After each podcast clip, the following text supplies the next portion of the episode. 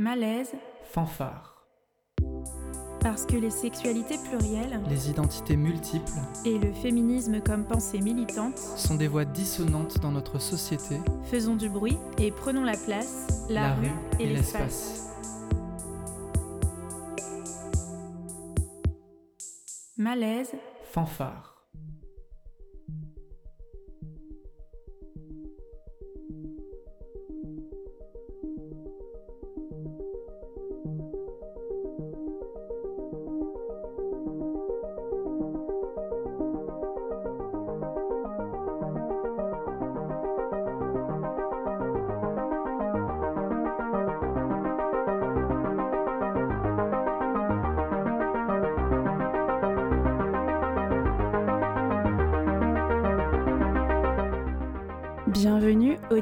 Sur le triple 8 de Radio Grenouille. Vous écoutez Malaise Fanfare.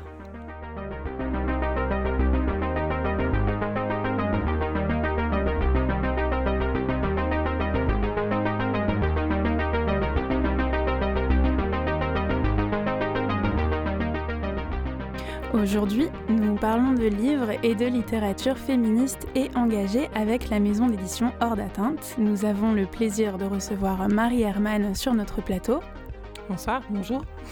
et Ingrid Balazar qui est au téléphone. Bonjour. On remercie Papy à la réalisation de cette émission. C'est Swazik au micro et cette fois-ci nous co-animons avec Léna. Bonjour, auditoris. Alors Ingrid, Marie, vous travaillez en binôme. Marie, vous êtes basée à Marseille et Ingrid à Paris. Vous créez Hors d'atteinte en 2017, en, 2017 pardon, en parallèle de vos autres activités dans l'édition également. À raison d'une vingtaine de parutions à votre actif, vous avez la volonté de faire des livres qui soient accessibles et compréhensibles, quel que soit le bagage culturel des lecteurs et lectrices. Vous publiez des romans, des essais, des lexiques, parfois même des revues, bref, vous ne vous enfermez pas dans un seul genre. Et vous publiez surtout des livres outils qui peuvent se lire dans n'importe quel sens pour, je cite, ne pas en faire un drame. Alors, euh, est-ce que euh, justement on en fait un peu un drame de la littérature, de la lecture? Euh, alors, puisque je, je vais répondre, puisque c'est effectivement la, phrase de moi, mais je laisserai Ingrid euh, dire ce qu'elle en pense après. Oui, moi je trouve qu'on en fait énormément un drame euh, parce que euh, ça reste, euh, enfin on, on le voit bien, euh, qui euh, fait l'édition encore aujourd'hui, euh, il suffit de regarder la, la tête des gens, ça c'est, on, en parlait, on en reparlera, euh, je pense euh, plus plus précisément, ça s'est beaucoup féminisé ces derniers temps, mais ça reste quand même euh, au niveau de la classe sociale, au niveau de, de- des vies tout simplement, au niveau bien sûr de la race, ça reste très très homogène et bah, ça a forcément toujours un effet, quoi, ce à quoi on ressemble. Euh, par rapport à ce qu'on produit. Euh, et je continue à trouver effectivement que la, grande majorité de la production éditoriale, euh, elle, bon, elle raconte beaucoup la même chose, elle représente beaucoup les mêmes gens. Et on fait pas beaucoup pour que n'importe qui s'y sente bienvenu. C'est vrai que c'est des livres qu'on a peur de- d'abîmer, qu'on a peur de- d'aborder. C'est des mots compliqués, c'est des phrases alambiquées, c'est des, des titres même qui sont pas accueillants, des couvertures, etc. Donc c'est oui, moi je pense que ça reste un drame. Merci. Euh, Et, vous- et de- et- Oui, et moi, de mon côté, je pense effectivement, enfin, euh, de- depuis ma première expérience dans l'édition, euh, qui remonte à, à de trop nombreuses années, je ne sais pas dénombrer, euh, je- j'entends euh, que euh, les lecteurs ne vont plus en librairie, qu'une certaine partie, tout cas de la population, ne va plus euh, en librairie. Et depuis cette première expérience dans, euh, dans, dans- l'édition, euh, j'entends encore qu'il faut faire en sorte que les gens reviennent en librairie. Mais pourtant, les actions qui sont entreprises ne sont jamais sur les livres eux-mêmes. Comment faire pour que les, personnes se, se reconnaissent et veuillent effectivement de nouveau lire, mais plutôt en organisant tout un tas de choses qui ne sont pas forcément euh, adéquates euh, pour, euh, pour ces publics-là. Donc oui, effectivement, je pense que euh, euh, il faut dédramatiser et accueillir le- le- les lecteurs dans les livres qu'ils ont envie de lire aussi. Merci. Euh, pour qu'on y voit un peu plus clair, euh, peut-être vos rôles à chacune. Donc Ingrid, vous êtes la directrice des chiffres, c'est vous qui vous occupez de l'administration, de la comptabilité, des droits d'auteur et de beaucoup d'autres choses.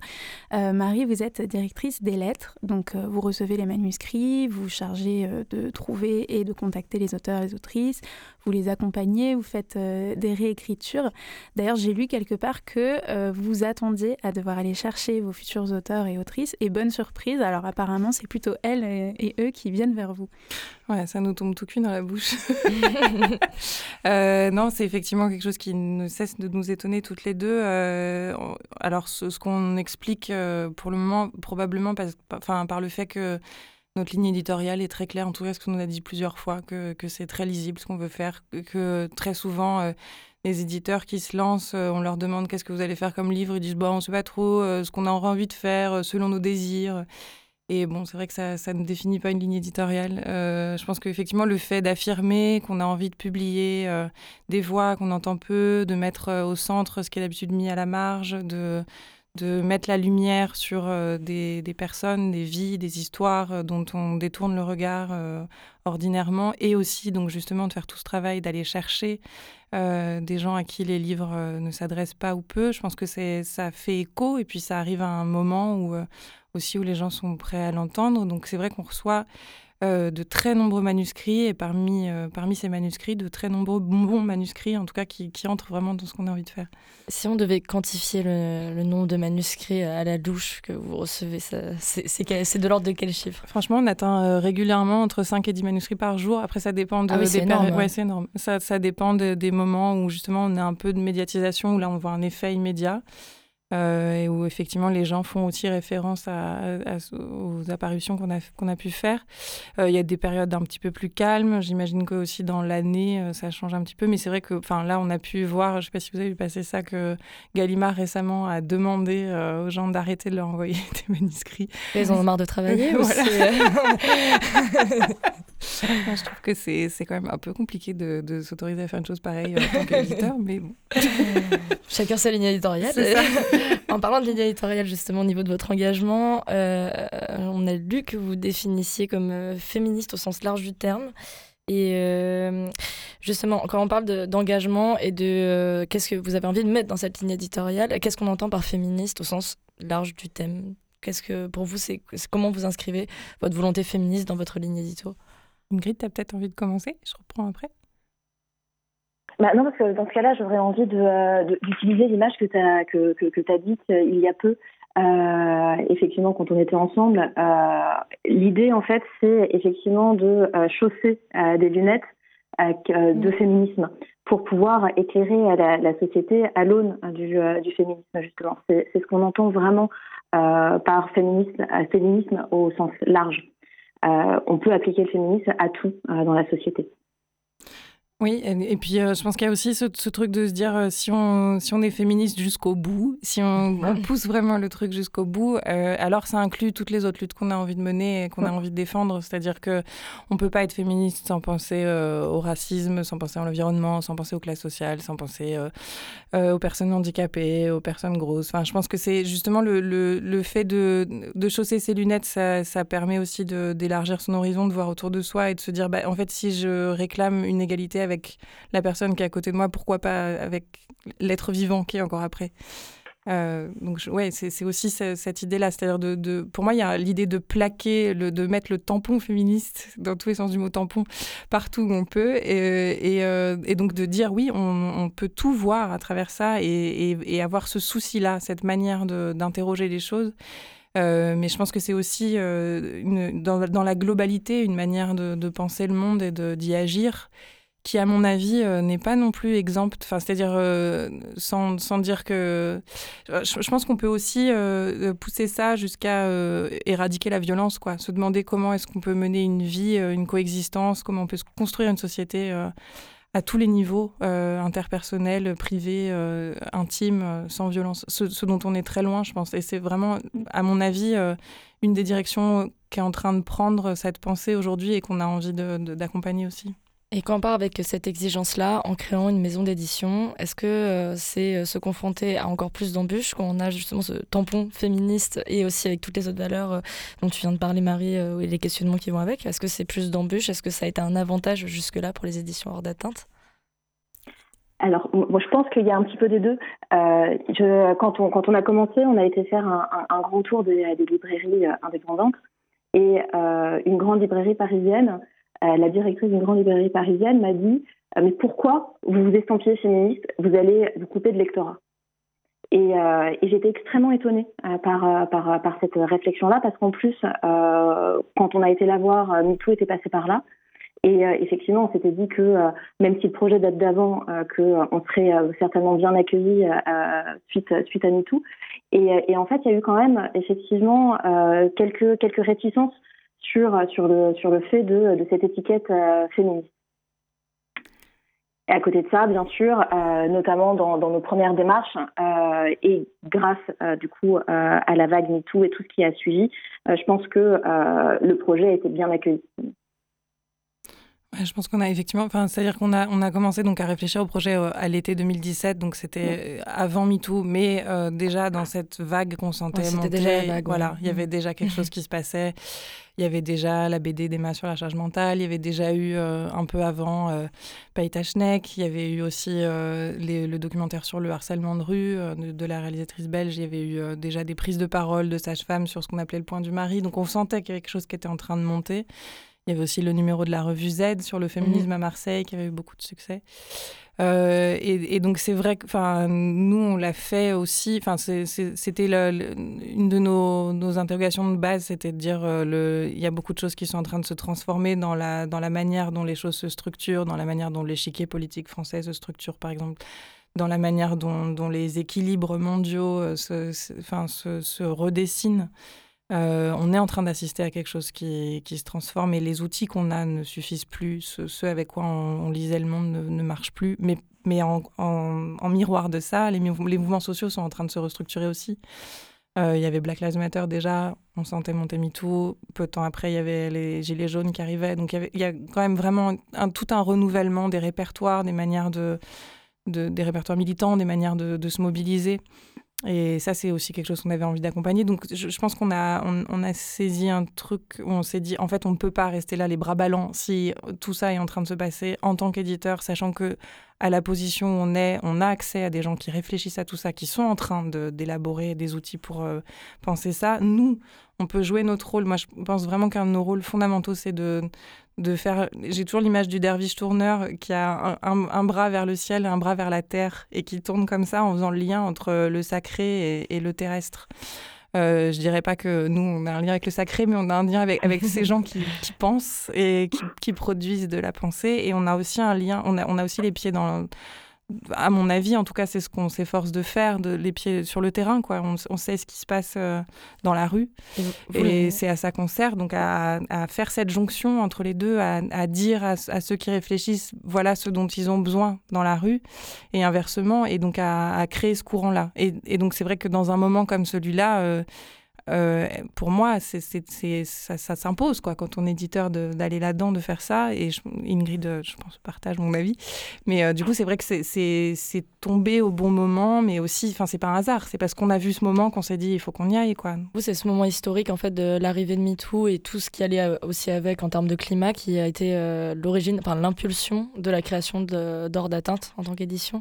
Mais c'était vraiment, encore une fois, on, on l'a pensé en été. Donc quand on a vu arriver MeToo, on s'est dit, ah, waouh, ok, ok, ça y est, on y est. Bah, allez, c'est parti. Mais effectivement, c'était dans ce courant-là, quoi. Euh, en 2019, vous publiez le roman euh, Cicatrice de Dali Michatouré. C'est une autrice euh, de 25 ans, originaire de Aulnay-sous-Bois. Il y, y, a une histoire un peu particulière autour de ce roman. Donc l'autrice l'a auto-édité alors qu'elle avait 15 ans et 10 ans plus tard, vous décidez, vous, de le publier à nouveau. Comment est-ce que ça s'est passé? Euh, alors en fait, c'était euh, donc pour le coup, je, raconte puisque c'était c'est arrivé euh, par un biais étonnant où été impliquée. J'ai dû régulièrement pour pouvoir payer mon loyer, je modère des rencontres et je devais donc modérer une rencontre dans un festival. en Seine-Saint-Denis et je devais animer une table ronde sur qui avait pour thème écrire depuis la banlieue Et en fait, c'est une bibliothécaire qui m'avait recommandé plusieurs auteurs euh, à faire intervenir. Et comme d'habitude, j'étais à l'arrache, je lisais euh, les textes dans le train avant d'arriver. Et j'ai lu donc euh, Dali, que, que j'avais invité juste avant d'arriver. Et j'ai eu un gros choc. J'ai pleuré dans le train. Je me suis... Et là, je me suis imaginé ce moment magique où j'allais descendre du train et l'appeler depuis le quai et lui dire Vous êtes une écrivaine, je vais vous, vous éditer. et, et en fait, elle m'a dit Ah, c'est gentil, merci. complètement blasée. Et, euh, et, du coup, euh, ça m'a. Voilà. Elle avait pas du tout besoin de moi pour savoir ça. Mais du coup, ça m'a bon, ça m'a trop plu. Je trouvais ça trop classe, quoi. C'était c'était super cool. Et donc après, on a fait ce, ce débat. Et puis ensuite, on a on, on, a quand même pas mal retravaillé son texte parce que entre temps, il s'était passé beaucoup de temps et tout ça. Euh, et bon, après coup, elle m'a dit mais non, mais c'est juste que je comprenais pas pourquoi tu t'intéressais à un truc comme ça que j'avais écrit il y a longtemps. Donc je, je voyais pas d'où tu sortais. Et justement, pourquoi alors? Est-ce que c'est important pour vous de publier ce roman? Euh, moi, j'ai été, en fait, j'ai été super frappée par euh, d'abord la simplicité de son écriture, ces phrases très courtes, très très épurées, presque de l'ordre de la poésie. Je trouvais qu'il y avait un truc euh, super fort comme ça. c'est donc une jeune femme qui parle à la première personne, mais c'est pas Dali, c'est pas autobiographique. Et c'est une jeune fille qui commence par dire qu'elle aime beaucoup être seule et que et qu'elle aime que des fois elle s'imagine morte. Enfin, il y a tout un truc très dans l'introspection. Euh, et où elle raconte qu'elle a appris peu à peu à se parler à elle-même, à prendre soin d'elle. Et, peu à peu, elle déplie l'univers dans lequel elle est. Et je trouvais que déjà, cette entrée en matière était complètement somptueuse. Et en fait, elle raconte euh, que son père est polygame. Et euh, donc, elle, raconte toute sa, vie quotidienne euh, dans ces circonstances-là, donc avec beaucoup de frères et sœurs et beaucoup de belles-mères et toute une organisation spatiale sur deux, deux appartements, et puis avec les jalousies, les engueulades, le regard des gens à l'école qui est évidemment pas évident à porter, tout ça. Et en fait, elle, décrit peu à peu euh, une atmosphère euh, violente dans laquelle elle, vit. Euh, et son ambivalence à elle en tant qu'enfant, où elle aime ce père malgré tout, qui pourtant est violent, et, donc elle essaie de trouver un moyen, en fait, de, trouver une sorte de paix entre cette atmosphère dans, dans laquelle elle grandit, dans laquelle elle se sent pas très bien, et à côté la France qui lui envoie pas mal de trucs désagréables à la tête. Et, euh, et en même temps, les mots qu'elle découvre, elle, elle, lit euh, Mathilda de Roald Dahl, et puis c'est une espèce de révélation, elle se reconnaît euh, dans ce personnage. Euh, elle se met à écrire, à lire. Et, donc, il y a tout un truc, justement, de, qui, pour moi, enfin, je pense que c'est en gros le, message que j'ai envie de défendre en tant qu'éditrice aussi c'est que souvent, euh, les mots, ça aide vachement contre la violence. et justement, elle, elle, elle, elle, vit ça vraiment euh, dans son corps, quoi. Parce qu'il n'y avait pas de mots chez elle. Enfin, elle, elle, comprend ça. Il y avait, y avait de la violence. Et, et, là, ce qui est génial, c'est que Dali s'est mise à écrire. en fait, en ce moment, elle écrit le droit de réponse des parents. Euh, donc elle, se met dans la peau des parents qui expliquent pourquoi euh, ils ont eu cette violence, pourquoi ils ont, ils ont fait les choix qu'ils ont faits. Et donc, euh, quelque part aussi, raconte par exemple que, enfin, c'est évidemment encore de la fiction, mais elle, elle s'appuie sur des expériences qu'elle a beaucoup entendues autour d'elle de, de, parents qui arrivent en France et qui se sentent immédiatement dépossédés de leurs enfants parce qu'ils comprennent très vite que les services sociaux peuvent les enlever à tout moment, parce qu'à tout moment, on peut les accuser d'être violents, d'être maltraitants, d'être dépassés. Et, elle dit que c'est une, espèce de, première prise de conscience qui après peut amener justement des comportements parfois violents, précisément parce qu'on a besoin de, on a peur que les, que les enfants euh, nous échappent, quoi dans un autre registre, mais en même temps, il y a quand même un, un fil rouge. Euh, la dernière publication que vous avez fait avec Hors d'atteinte, c'est la dernière Amazon, qui est, euh, c'est bien la dernière publication. Pas la dernière, on en a, quatre depuis, parce qu'on a vraiment beaucoup travaillé. mais c'est celle qui est sortie en janvier 2021. Euh, en tout cas, une information sûre, c'était que c'était le premier roman de Nina Hanberg et qu'on a reçu en fait sur le hors-série de Malaise Fanfare qui était juste avant, que vous pouvez retrouver sur Internet aussi. Et euh, donc euh, ça, c'est euh, enfin, un roman qui est une suite de témoignages de femmes qui sont dans l'Amazonie au Brésil sur la question des Amazones. Donc on peut retrouver une trame aussi féministe, clairement. Et je vais pas, je vais arrêter d'en parler. On va plutôt s'écouter un extrait du livre, ce qui est beaucoup plus parlant. La dernière Amazone de Nina Hanberg. Extrait. Patricia. Petite, je me suis beaucoup ennuyée. Mes sœurs étaient beaucoup plus âgées que moi, et mes parents travaillaient tout le temps. Je vivais à Térésina, une ville pauvre et poussiéreuse du nord-est, livrée à moi-même. Ma mère me laissait souvent enfermer à clé toute la journée dans notre maison. J'attendais, résignée, que quelque chose se passe enfin. Mais contrairement au destin de beaucoup d'autres petites filles, un événement a vraiment changé le mien. J'ai eu la chance d'habiter à côté de chez Carmelita, une vieille femme noire au sein rond et aux cheveux tressés couleur de lune. C'était une avorteuse. Elle aidait les femmes chez elle, clandestinement. C'était un secret. Moi, j'étais amie avec sa fille, c'est pour ça que je suis entrée dans sa maison. Je ne sais pas pourquoi elle a eu confiance en moi. Quand j'ai eu 13 ans, elle m'a proposé de la regarder travailler. Elle a voulu m'apprendre. J'essaie de faire comme elle et j'ai appris. Je suis devenue féministe, ce qui voulait dire pour moi à l'époque qu'on se réunissait entre femmes pour prendre nous-mêmes soin de notre corps et le protéger des blessures infligées par les hommes. C'était dangereux ce qu'on faisait, archaïque aussi. Les bougies de plus en plus grosses qu'on enfonçait doucement dans le vagin des femmes pour ouvrir leur col de l'utérus, l'aspiration de l'embryon avec une vieille pompe à vélo inversée.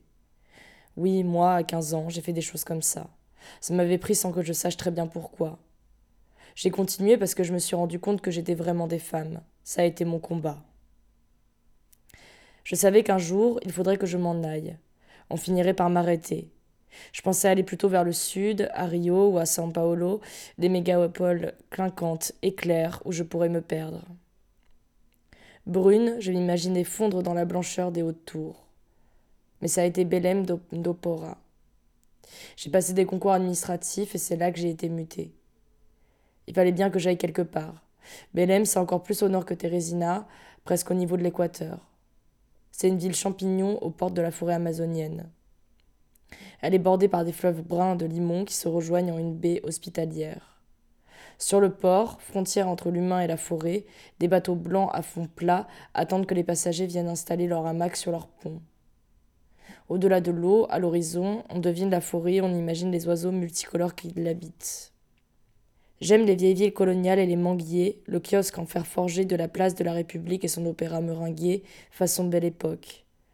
J'aime les premiers gratte-ciel construits dans les années 1950, délabrés et gris, et les nouveaux qui grandissent chaque jour.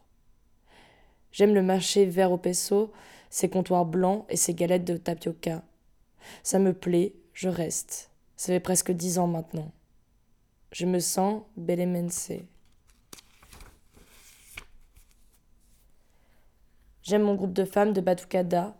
J'ai arrêté les avortements et je me suis tournée vers quelque chose de moins caché, voire de littéralement déclamatoire. On se retrouve chaque semaine entre filles de toutes les couleurs, de toutes les formes et de tous les âges. On se lâche. On chante, on rit, on marche. On crie ce qu'on pense de notre pays machiste. On dit qu'il nous tue, nous aliène, nous opprime. En le criant, on se sent un peu mieux. On fabrique nos instruments, on coud nos vêtements et on transpire avec eux à l'intérieur d'eux. Ça nous donne du courage pour sortir dans la rue. Nous devons veiller à être rapides et prudentes parce qu'il y a souvent de la répression, mais parfois ça se passe bien. Bah, peut-être qu'on peut parler de, de Nina, je sais pas. Oui, bah oui. Le, ce livre, donc La dernière Amazon, euh, c'est euh, donc écrit par Nina Hamberg, qui est réalisatrice, documentariste, qui en même temps a euh, donc écrit son premier livre. toi, enfin, comment ça s'est passé avec elle quand elle vous a proposé son manuscrit? Vous l'avez ah, rencontré Attends, on refait. On reprend? On reprend? Ouais. Ingrid, t'es encore là? Ok, vas-y, je reprends. Donc c'était un extrait de La dernière Amazon de Nina Hamberg, donc, euh, où c'est son premier livre. Nina Hamberg, c'est une écrivaine là récente, c'est aussi une documentariste, une réalisatrice de podcast. Elle a plein de casquettes. Quand elle est venue euh, vous rencontrer aux éditions Hors d'atteinte, enfin, je dis vous rencontrer, je sais pas, elle a envoyé d'abord le manuscrit, elle vous a rencontré. Comment ça s'est passé en fait? Comment Ouais, elle a envoyé le manuscrit, elle a envoyé un manuscrit et en fait, euh, il y avait déjà cette idée de de faire entendre des voix de femmes, mais c'était pas.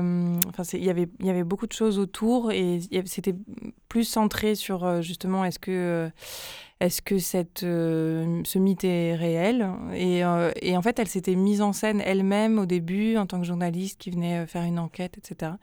Et on a parlé pendant une heure, une heure et demie. et moi, je lui disais, en fait, ce qui serait vraiment génial, c'est que tu t'en fasses une sorte de, de roman choral euh, où, justement, toi, il y a plus. Enfin, on, est lancé, même s'il y a cette espèce de petite introduction qui raconte quand même un peu euh, euh, le mythe des Amazones au sein coupé de la Grèce antique qui se catapulte avec le mythe local d'Izikam Yabas, etc.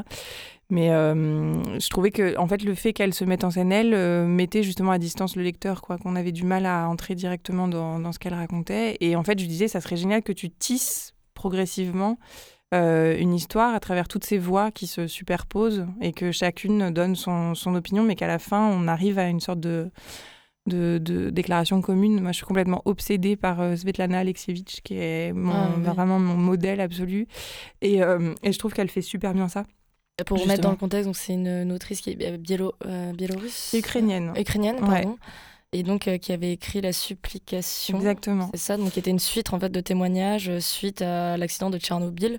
C'est un livre extrêmement touchant aussi. Pourquoi c'est ton modèle sur cette... Euh, euh, ouais, bah, en fait, elle en a fait plein des trucs comme ça. Elle a fait un truc qui s'appelle La guerre n'a pas un visage de femme, euh, qui est sur donc les femmes qui ont participé à l'armée rouge pendant la deuxième guerre mondiale. Elle a fait La fin de l'homme rouge, qui est une espèce de d'archive de, la construction de l'homme soviétique, en gros. Elle a fait Les cercueils de Zin sur la guerre en Afghanistan, c'est toujours des, des, thèmes hyper funky, très rigolos. vraiment, on, on s'éclate, quoi. Mais en fait, je trouve que justement, sa manière de faire entendre les gens Enfin, déjà, euh, ça m'avait fasciné. J'avais lu un entretien avec elle. Elle disait On me reproche souvent que, les gens parlent trop bien euh, dans mes livres. Et donc, on me dit que j'écris à leur place. Mais c'est pas vrai, en fait. Quand on fait parler les gens de vrais sujets, quand on leur fait parler de l'amour, de la mort, de l'existence, de, du monde qui les entoure, ils parlent hyper bien. Et euh, moi, je fais juste un travail de montage, en fait. Je, je mets des, des, coups de ciseaux ici et là, mais euh, et bon, elle fait pas que un travail de montage parce qu'elle fait aussi un travail de, mise en confiance et d'accompagnement. Enfin, je pense qu'elle a fait parler des milliards de gens et qu'elle doit avoir des matériaux complètement fous. Et euh, le travail qu'elle fait par rapport à ça est évidemment euh, d'une grande complexité, mais je trouve ça génial de faire entendre autant de gens et justement d'arriver à chaque fois à tisser quelque chose. Et je trouve que tous ces livres euh, parle de l'existence, justement. Enfin, c'est vraiment des livres qui parlent, qui parlent de ce que ça veut dire être un être humain, de ce que ça veut dire être en vie, euh, être en vie côte à côte.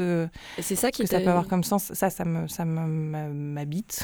et ce, et ce pont-là, donc tu l'avais vu dans la dernière Amazon de Nina, sur ouais, cette de témoignages et d'aussi faire parler les gens. Voilà, ce truc de d'un cœur presque au sens antique qui peu à peu dessine un truc. Et puis l'autre, l'autre chose qui me fascine chez Alexievitch et, euh, que j'essaie de reproduire un peu euh, dans, dans ce que je peux faire moi en tant qu'éditrice euh, et que Nina a entendu et ça l'a convaincue aussi, c'est justement ce, ce, ce va-et-vient constant entre la fiction et la non-fiction que je trouve fascinant. Enfin, Alexievitch, elle a trouvé une manière de faire de la littérature à partir du, du vrai. Enfin, elle, elle, fait, elle documente quelque chose qui a vraiment existé mais quand on la lit, on, lit un texte euh, justement très fort aussi au niveau de, l'écriture.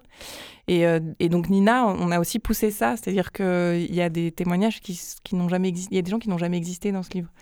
Euh, il y a des gens avec qui elle a vraiment parlé, il y a des gens où elle a un peu mélangé, il y a plusieurs personnages qui en font un.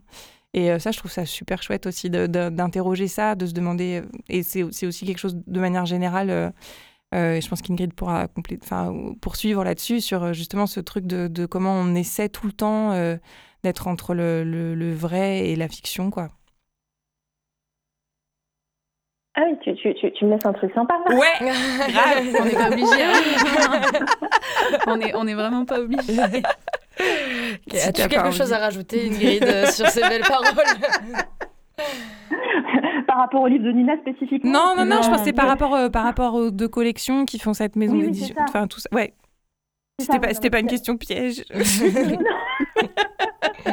non, mais c'est vrai que c'est un peu difficile. vous, me manquez beaucoup. Je préférais vraiment être avec vous. Ouais, euh, c'est un petit peu difficile de, de, de suivre et, et, de prendre la parole. J'ai peur de vous interrompre euh, à tout moment, en fait. Euh, mais effectivement, je crois que, je crois que l'idée, effectivement, de, de, de hors d'atteinte, c'est avec grâce à, ces deux collections de, fiction, donc littérature et, de non-fiction, qui, qui est l'idée, c'est de faire effectivement tisser des, des, liens et de faire voyager le, le, lecteur entre ces, deux univers et essayer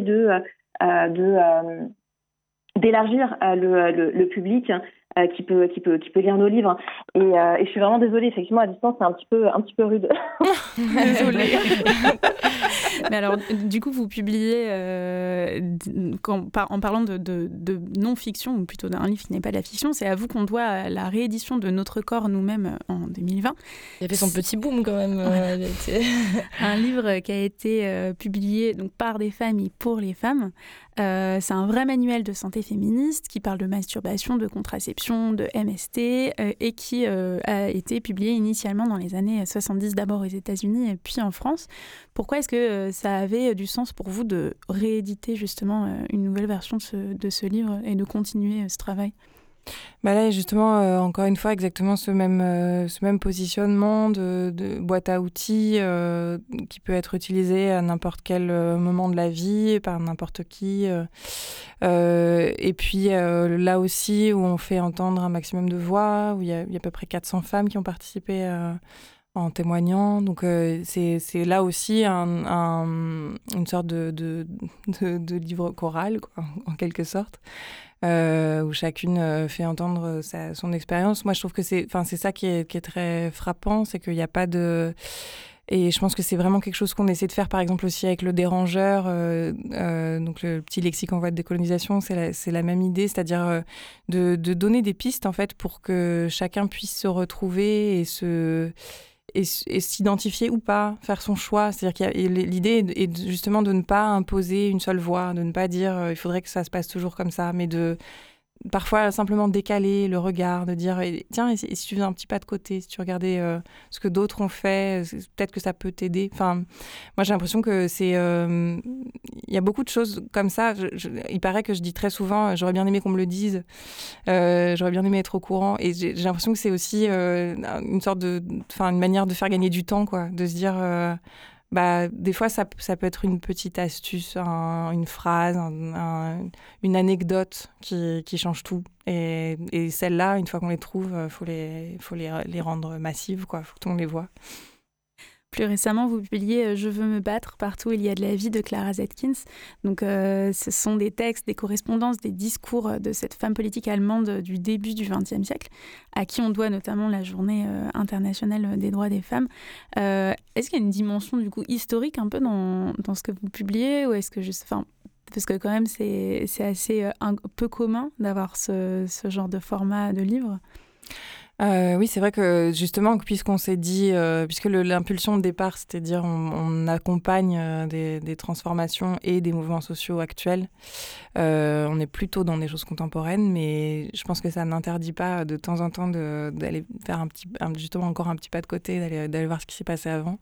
Et Clara Zetkin, c'est vrai que c'est un c'est surtout parce que euh, on trouvait ça scandaleux qu'il n'y ait rien sur elle, qu'elle est totalement disparue, qu'elle ait été effacée, rayée de la carte, comme tant de femmes qui ont pourtant accompli des choses incroyables. Et au départ, c'était vraiment ça, c'était l'idée de, réhabiliter quelqu'un qui, à qui on doit quand même euh, un truc un peu fondamental, enfin le 8 mars. Le 8 mars, quand même, oui, voilà, rien que ça.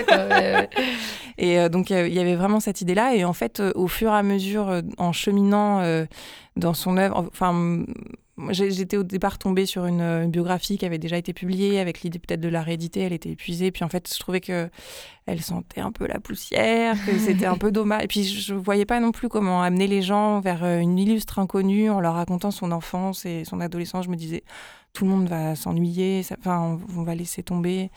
Et puis, une, fois de plus, je me suis dit, en plus, il faut qu'on l'entende elle. Enfin, c'est quand même scandaleux que, non seulement elle ait disparu, mais qu'en plus, euh, si, on publie quelque chose, qu'on qu puisse même pas avoir sa voix. Et euh, je suis tombée sur un, recueil de textes qui avait été publié il n'y a pas super longtemps, parce qu'en Allemagne aussi, même si elle est allemande, elle a été complètement euh invisibilisée. Euh, même si elle avait été un peu héroïsée en RDA, mais tout en cachant certains pans de sa vie, parce qu'elle était quand même beaucoup trop du côté de la liberté. Pour, euh, Beaucoup trop communiste pour euh, l'époque, euh, on peut le dire quand même. Dans, dans, le vrai sens du mot, voilà, c'est ça. trop communiste pour ceux qui se réclamaient communistes en RDA. Exactement. Euh, et donc, je suis tombée sur ce, recueil de textes d'une. C'est une femme qui s'appelle Florence Hervé, qui est journaliste, qui avait, euh, qui avait travaillé à ça. Et je suis allée la rencontrer à Düsseldorf, là où elle vit. Et, euh, et du coup, on a, on a retravaillé un autre. Enfin, c'est-à-dire en l'étoffant, en fait, en mettant plus de. Et puis en, en se demandant justement, avec un public français, qu'est-ce qu'on peut mettre en avant dans sa biographie, etc.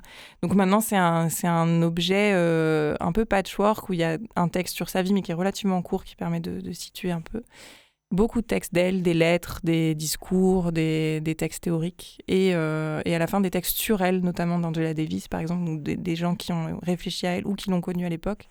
Et en fait, c'est vrai qu'en avançant dans le travail, euh, moi, j'étais, euh, j'étais très heureuse de vivre dans sa pensée, parce que je me suis vraiment immergée en plein Covid, en plein, en plein moment de, de, où le, le, le, système en France devient de plus en plus autoritaire, de plus en plus violent. C'était génial de pouvoir être complètement vivre dans la vie de Clara Zetkin. On a travaillé là-dessus peut-être en novembre-décembre. Et en fait, c'était incroyable de voir à quel point elle était actuelle. Elle a, elle a théorisé des choses, par exemple, enfin, ce qu'on appelle aujourd'hui l'intersectionnalité, elle était complètement dedans. Elle était déjà en train de. Par exemple, elle écrivait La lutte des classes, c'est super, les femmes, elles vont la mener aussi, mais par contre, il faut qu'on s'organise pour nous, entre nous, parce que sinon, on va se faire bouffer, c'est obligé. Et donc, elle écrivait des lettres euh, dans l'Europe entière, elle avait des correspondantes partout, elle écrivait à Alexandra Kollontai en Russie, elle avait une correspondante en Hollande. Euh, en France évidemment. Elle était très proche de Rosa Luxembourg et, vraiment elle était dans un truc d'organisation. Euh, toi, tu vas aller voir Machine, tu vas lui dire que vous devez faire un groupe euh, non mixte de paroles, vous allez faire ça et puis vous allez voir Machine. Et en fait, il faut qu'on fasse un réseau européen. On se retrouve tous les ans, machin. C'est quelqu'un qui a donné sa vie au militantisme. Et en même temps, non, parce que c'est ça qui est génial aussi, c'est qu'elle est. Enfin, bon, moi, je, je honnêtement, ah, j'ai essayé d'être objective, mais j'ai rien vu chez elle qui m'a déplu.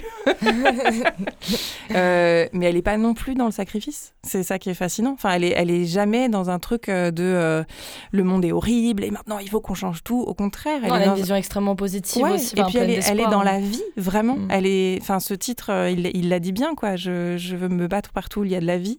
Elle est, bon, certes, elle est toujours en train de trop travailler, trop voyager. Elle est fatiguée, elle en a marre et tout. Mais quand même, elle est euh, elle s'émerveille euh, d'un verre de vin, du soleil, de l'amitié, de l'amour qu'elle vit de manière très libre, comme Rosa Luxembourg, sans forcément se marier, sans forcément avoir le même âge. Enfin, vraiment dans un truc. C'est une euh, figure quand même très moderne pour, pour l'époque. Incroyablement moderne. Et c'est vrai, là, on a quand même parlé de, plusieurs œuvres, pas mal d'œuvres donc signées des, de la maison d'édition hors d'atteinte, pardon.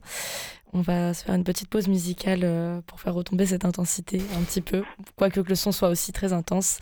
J'ai nommé Corps de Iset.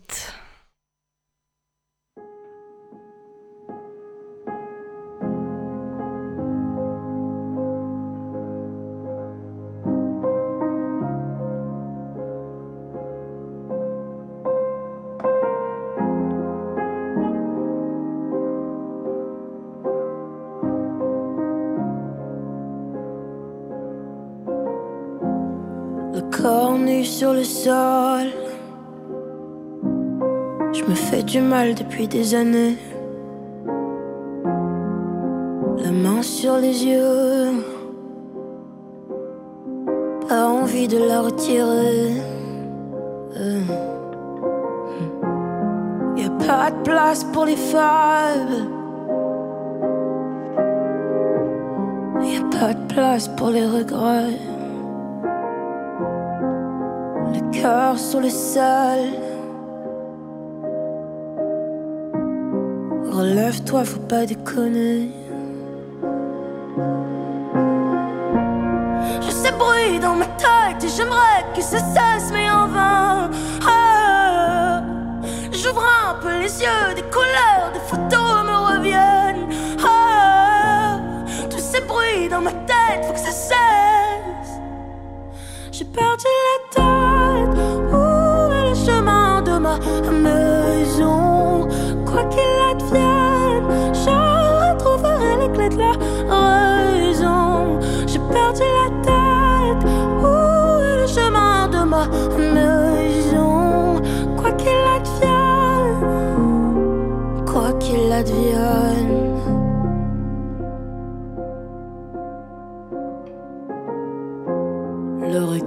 J'en ai que faire Qui sont-ils pour me juger? Un pardon à mon père. Vous êtes sur le triple 8 de Radio Grenouille et vous écoutez Malaise Fanfare. Nous sommes avec les éditions Hors d'atteinte. Euh, alors le 21 avril, Mediapart publie une enquête visant le patron de la maison d'édition Braglone, avec de nombreux témoignages le décrivant comme quelqu'un de pas très safe pour ses collaboratrices. Pour le dire soft. Hein. Il y a aussi euh, un compte Instagram, Balance ton éditeur, qui est lancé euh, peu de temps avant ça. Le premier post date de, du 5 avril, donc il y a un peu plus d'un mois. Qu'est-ce que ça suscite pour vous, Ingrid, peut-être? Bah, en fait, je pense que ce qu'il faut euh, euh, peut-être préciser, c'est que euh, par rapport à ses collaboratrices, mais pas seulement, par rapport aux autrices, par rapport, j'imagine, aux, aux, freelances, etc. Et, tout ça pour, pour, pour, pour, pour dire que voilà, cet homme est un prédateur pour, pour toutes les femmes, qu'elles soient ses salariés ou normalement les personnes qu'il est censé accueillir dans sa maison d'édition. Euh, moi, j'ai été, euh, euh, bah, en fait, malheureusement, pas, pas, très très surprise quand on voit la, la structure de, de, de l'édition en général en termes de, de parité. C'est un secteur qui est extrêmement féminin. Euh, et, et, pour autant, les femmes ne sont pas à des postes de, décisionnaires. Euh, elles sont euh, et, et, en fait, même si ça a tendance à tout petit peu bouger euh, aujourd'hui, il y a de plus en plus de, de femmes qui, qui, montent leur maison d'édition. Mais alors oui, pour, pour rappel de, des chiffres, les femmes occupent quasiment 70% des, des, postes dans l'édition. par contre, elles sont à, à, peine à 21% des postes de direction. Donc il y a effectivement un, un gap. Gros gap. Oui, oui, c'est ça. Et, et, effectivement, malheureusement, cette situation mais et certainement pas euh, unique à, à Bragelonne de euh, d'emprise, de, euh, de, de, de, harcèlement. Euh, et, et, et j'espère, j'espère vraiment effectivement qu'il va y avoir une, une suite au, au MeToo de, de, de l'édition. Mais alors déjà, euh, début 2020, sur France Info, il y a une euh, enquête qui paraissait euh, dans laquelle justement le sexisme dans l'édition était pointé du doigt. Et mine de rien, depuis peu, il n'y a pas ou peu de changements. Alors effectivement, on est vraiment au début peut-être du mouvement aussi avec le compte Instagram, cette nouvelle enquête-là qui vient de tomber. Mais mine de rien, on n'en parle pas ou peu, ça n'a pas vraiment été repris par les médias généralistes. Et du coup, on peut euh, s'interroger pourquoi euh, est-ce que l'omerta, elle continue d'être si forte dans ce milieu-là? Pourquoi est-ce que le MeToo ne semble pas prendre dans l'édition? Euh, moi, je pense que cette, cette enquête, elle va quand même avoir des effets un peu plus sérieux que ce qui a été fait jusqu'à maintenant. En tout cas, j'entends autour de moi que ça a commencé à bruisser sévèrement. Mmh. et après, il y a une explication malheureusement très simple et très Euh, enfin, j'allais dire plus bactère, parce que c'est vraiment ça que ça m'inspire, c'est que c'est que c'est un, secteur très très précaire où il y a beaucoup d'aspirantes euh, principalement euh, et peu de place. Donc c'est vrai que, mais d'ailleurs elles le disent bien, les femmes qui témoignent et qui ont, un courage incroyable évidemment, et qu'on salue, de témoigner, enfin que qu'elles qu'elles ont peur pour pour leur carrière et, et donc évidemment au-delà de ça pour pour leur leur existence, leurs conditions matérielles d'existence, quoi. Et il y a aussi euh, cette espèce de fantasme autour de, de, l'édition, en fait, où c'est euh, à la fois euh, un secteur très important en termes de chiffre d'affaires, etc., euh, avec de, nombreux éditeurs. Il y, a, il pratiquement 10 000 éditeurs en France quand même. Et, à la fois très évanescent, en fait. je pense que quand, on n'est pas dans, dans, le milieu de l'édition, c'est difficile de percevoir ce que c'est. Euh, et il y a une aura très très positive sur, euh, sur ce milieu culturel-là. Oui, complètement. Oui, ouais, c'est un milieu qui jouit euh, d'une haute estime sociale et pourtant c'est des métiers vraiment de l'ombre. Et qui est complètement opaque. Je pense que d'un point de mm. vue, enfin, au sens commun, peu de gens comprennent ce que ce que c'est l'édition même. C'est ça qui est quand même étrange, c'est que ça jouit d'un prestige tout en étant un métier qu'on n'imagine pas. Et un prestige qui est en déconnexion totale en plus avec euh, la manière dont on vit, parce que c'est vrai que quand on dit quelque part qu'on est éditeur, tout le monde est là, waouh, l'édition. Mais, euh, mais euh, comme moi, on continue à travailler à côté de la maison d'édition pour pouvoir en vivre, par exemple. Et, et, on est très très nombreux dans ce cas. Enfin, c'est vraiment euh, ça, reste un métier euh, comme, euh, comme être auteur, dont c'est très difficile de, vivre, effectivement, pour, enfin, pour de très nombreuses raisons qui seraient longues de détailler ici. et c'est vrai que c'est un, un métier sur lequel finalement on communique peu, ce qui est un peu dommage. on ne comprend pas trop à quoi on sert, à part. des fois, on nous dit, mais écrire une quatrième de couverture, ça va vous, bah, pas vous prendre tellement de temps. mais c'est vrai que c'est. En fait, il on, y a tout un tas de métiers qui sont, qui sont incorporés dans, dans une maison d'édition. Enfin, je vais pas détailler maintenant parce que ça serait super long, mais c'est vrai qu'il y a ce qu'on a décrit rapidement tout à l'heure, tout le travail autour du texte, mais il y a évidemment tout un travail de gestion, d'administration, de, etc. Il y a un travail de subvention, de, graphisme, de maquette. De... Il y a toute une réflexion à avoir sur comment est-ce qu'on positionne un livre dans un, dans un contexte éditorial et politique, ce qui va amener beaucoup de choses. Euh, c'est-à-dire quelle couleur, on va utiliser quel mot, quel, euh, tout simplement, par exemple, pour revenir au dérangeur, euh, on a longuement hésité sur ce sous-titre, est-ce qu'on mettait le mot race ou pas? Parce qu'à l'époque, mm. maintenant, ça, tout ça bouge tellement vite que maintenant, ça serait peut-être plus facile. Mais à l'époque, on pensait déjà que, on pensait encore que ça allait braquer tout le monde, et ça a été des, des longues réflexions avec les auteurs, avec euh, autrice principale, enfin autrice surtout, mais avec euh, notre directeur des ventes, enfin sur euh, justement où est-ce qu'on en est, qu'est-ce qu'on dit comme mot aujourd'hui. donc il y a eu cette, cette, cette, plaisanterie que je trouve super forte en voie de décolonisation, qui est un petit clin d'œil à en voie de développement et qui, qui pour moi est, parfaite dans ce, dans ce cadre-là. Mais donc il y a vraiment, et, et effectivement, tous les mots qu'on va utiliser pour communiquer sur, sur les livres vont être importants à ce niveau-là, c'est-à-dire euh, en quoi ça fait entendre quelque chose qu'on n'a jamais entendu, mais en quoi ça se raccroche à ce qui existe déjà, qu'est-ce que ça déplace, qu'est-ce que ça complète, qu'est-ce que ça contre? Euh, donc, et puis il y a après tout un travail évidemment de communication, de, presse, d'accompagnement, librairie, d'organisation d'événements. Euh, il y a une, un travail de vente de droits, euh, y compris à l'étranger. Et puis voilà, la construction d'une ligne éditoriale, ça veut dire concrètement qu'il faut se tenir au courant, rencontrer des gens, lire la presse, trouver des gens qui vont nous amener des idées. en fait, c'est un, espèce d'état d'alerte constant qui des fois est même un peu, un peu déformant. Enfin, ça, ça nous arrive de lire un article et de, de se dire bah, ça me donne pas d'idée de livre. Et je, aussi par rapport aux éditions hors d'atteinte, vous êtes une maison d'édition indépendante. Qu'est-ce que ça veut dire indépendant quand on parle là de cet ensemble de masse de travail Attends, est-ce que tu veux pas Enfin, en fait, je voudrais vraiment bien qu'on puisse parler de la concentration avant de parler de l'indépendance. Ah pardon, excuse-moi. Ouais, vas-y du coup. Pardon. On le couvre. Euh, donc, euh, en France, le gouvernement soutient quand même un peu l'industrie du livre. Euh, notamment, il y a la loi Langue qui fixe un, prix unique pour protéger les acteurs les plus petits de la concurrence, donc vous, éventuellement. pourtant, en 2019, 90% quasiment du chiffre d'affaires de l'édition est généré par, les 10, par 10 éditeurs. Donc, c'est énorme. Euh, et la situation ne va pas du tout en s'améliorant, puisqu'en 2012, on était plutôt autour de 77%. Euh, les trois leaders euh, Hachette, Editis et Média Participation, ils concentrent 60%, un peu plus de 60% du, chiffre d'affaires du, du, marché. Donc c'est vraiment beaucoup. c'est quoi la, les conséquences pour vous de cette concentration de l'édition? Ingrid, peut-être ouais.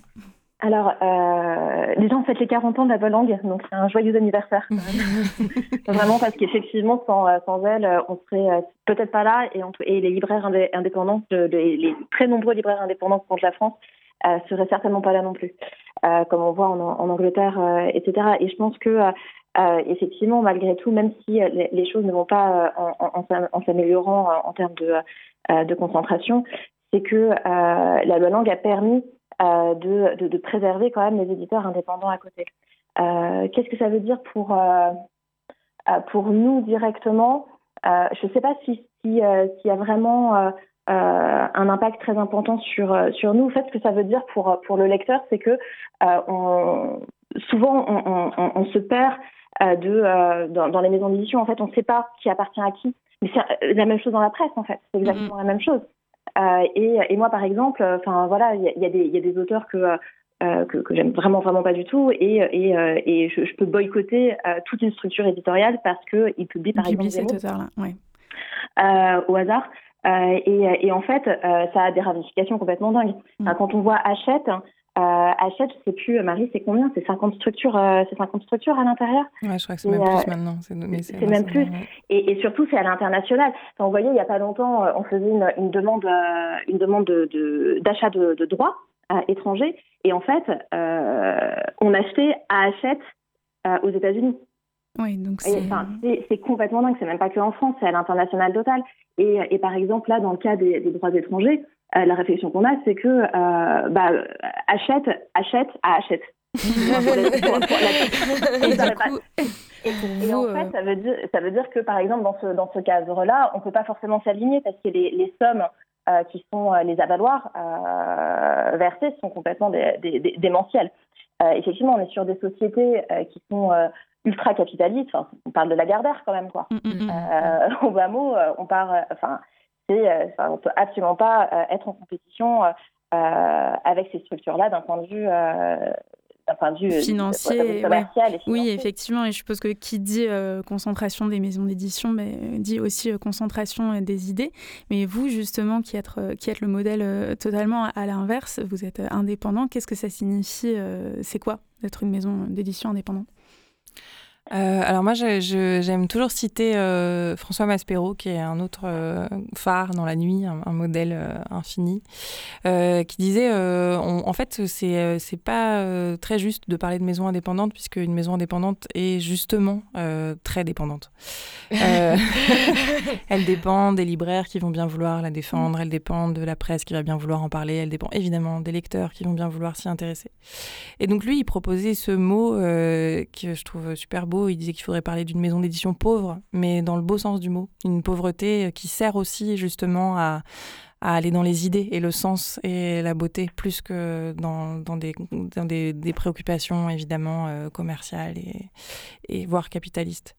Euh, et, oui, donc indépendante, c'est... Euh, moi je, moi, je trouve que ça serait génial de pouvoir se dire qu'on est des maisons d'édition pauvres, même si c'est un mot euh, voilà, qui n'est pas forcément toujours euh, hyper euh, facile à, assumer. Quoi. Mais il y a cette idée que effectivement la, préoccupation commerciale, on l'a évidemment, puisqu'il faut qu'on survive d'une manière ou d'une autre.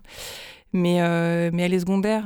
Enfin, à, à, notre sens, c'est vraiment c'est l'arrière-plan. quoi. Et la première chose, c'est qui est-ce qu'on veut défendre, qui est-ce qu'on veut faire entendre et euh, qui est-ce que des, des, gens pourraient avoir besoin d'entendre. Et je pense que c'est ça change tout de, de, de, partir de ça, de se dire. Euh, est-ce que ça donne plus d'opportunités une question sur le besoin plutôt que sur, euh, sur qu'est-ce qu'on va réussir à vendre quoi. Est-ce que ça donne, selon vous, plus d'opportunités aux auteurs et autrices de s'adresser à une maison d'édition indépendante? Bah, je pense que le, justement le nombre d'excellents manuscrits qu'on reçoit en témoigne. je pense Très que ça a un effet euh, assez immédiat. Mais Ingrid a peut-être aussi quelque chose à dire sur l'indépendance. En fait, euh, ouais, sur l'indépendance, effectivement, je suis d'accord avec Marie. Euh, je pense que on parle de féminism washing, etc. Je pense qu'on peut on peut parler aussi de il y, y, y, a des éditeurs qui qui, qui, qui surfent sur sur le fait de se dire indépendant quand on quand Actes Sud est un éditeur indépendant. Sud, c'est quand, même, un groupe absolument énorme. et, euh, et, donc voilà, il faut vraiment euh, euh, relativiser ce, ce mot d'indépendance. Et je pense que, pour compléter ce que, ce que disait Marie, c'est effectivement publier publier les, livres que, l'on souhaite, bien sûr, et aussi les défendre de la manière dont on veut. Parce que quand on travaille dans une structure éditoriale, qu'on est salarié, euh, on a souvent des objectifs, on a très régulièrement un chef, donc un, hein, on est d'accord, euh, et euh, qui, nous impose euh, parfois de communiquer d'une certaine manière pour valoriser un livre et qui ne met pas forcément à l'aise. Là, nous, si on ne veut pas communiquer, enfin voilà, si on veut, on a une communication quand même très douce. Euh, on n'harcèle pas de justement de, de newsletters dans nos relations avec avec les journalistes. On est on est vraiment dans, dans, dans de la dentelle. On fait pas voilà, on n'utilise pas euh, des, gros faits euh, euh, d'actualité pour les détourner et vendre simplement nos livres. C'est quelque chose qui, que nous, on ne fait pas et qu'on n'aurait pas forcément le choix. On devrait le faire si on était chez, dans un, dans un autre, chez un autre éditeur aussi. Mm. Et c'est ça aussi l'indépendance, c'est avoir le, enfin, avoir la stratégie commerciale et de communication que l'on souhaite aussi. Ouais, ce qui est absolument primordial dans le, dans le, respect des auteurs et de leurs paroles, finalement, parce que justement, ça, ça permet de, de, ne pas détourner ou de ne pas rendre sensationnaliste quelque chose qui est simplement une histoire euh, intime et politique. Effectivement, et on est effectivement interdépendants aussi, je pense. Euh, enfin, nous, on voit, on voit bien autour de Hors d'atteinte, on est en train de. Euh, euh, et on fait partie aussi de, de, de, collectifs, de, on a plein de copains sur qui on compte, qui comptent sur nous. Et, euh, et ça, c'est vraiment, vraiment très, très chouette, par contre. Merci beaucoup, Ingrid et Marie, d'être venues dans Malaise Fanfare nous parler de votre projet, les éditions hors d'atteinte. Merci. Merci à vous de nous avoir accueillis. Au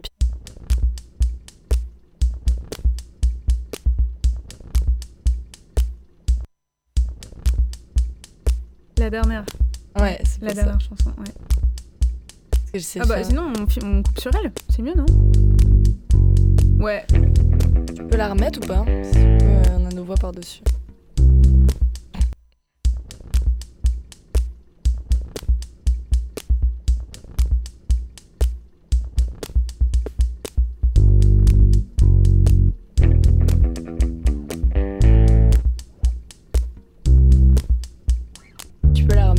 Si je l'ai en tapis, je vais galérer.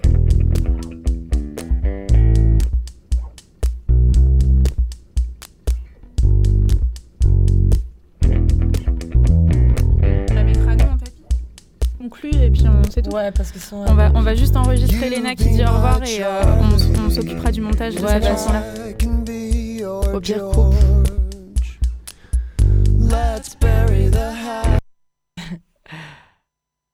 Ouais, mais parce que je préfère après être sur un tapis, ouais, mais bon.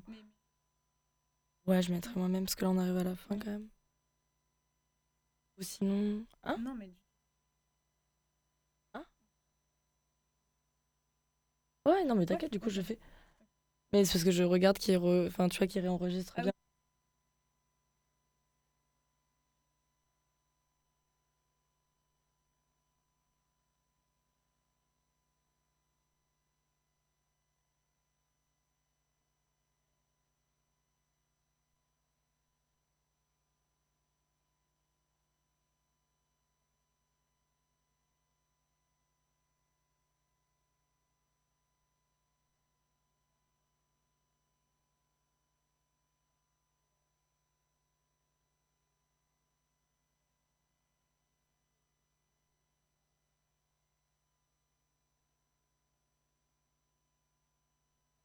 Merci. Bon, vas-y.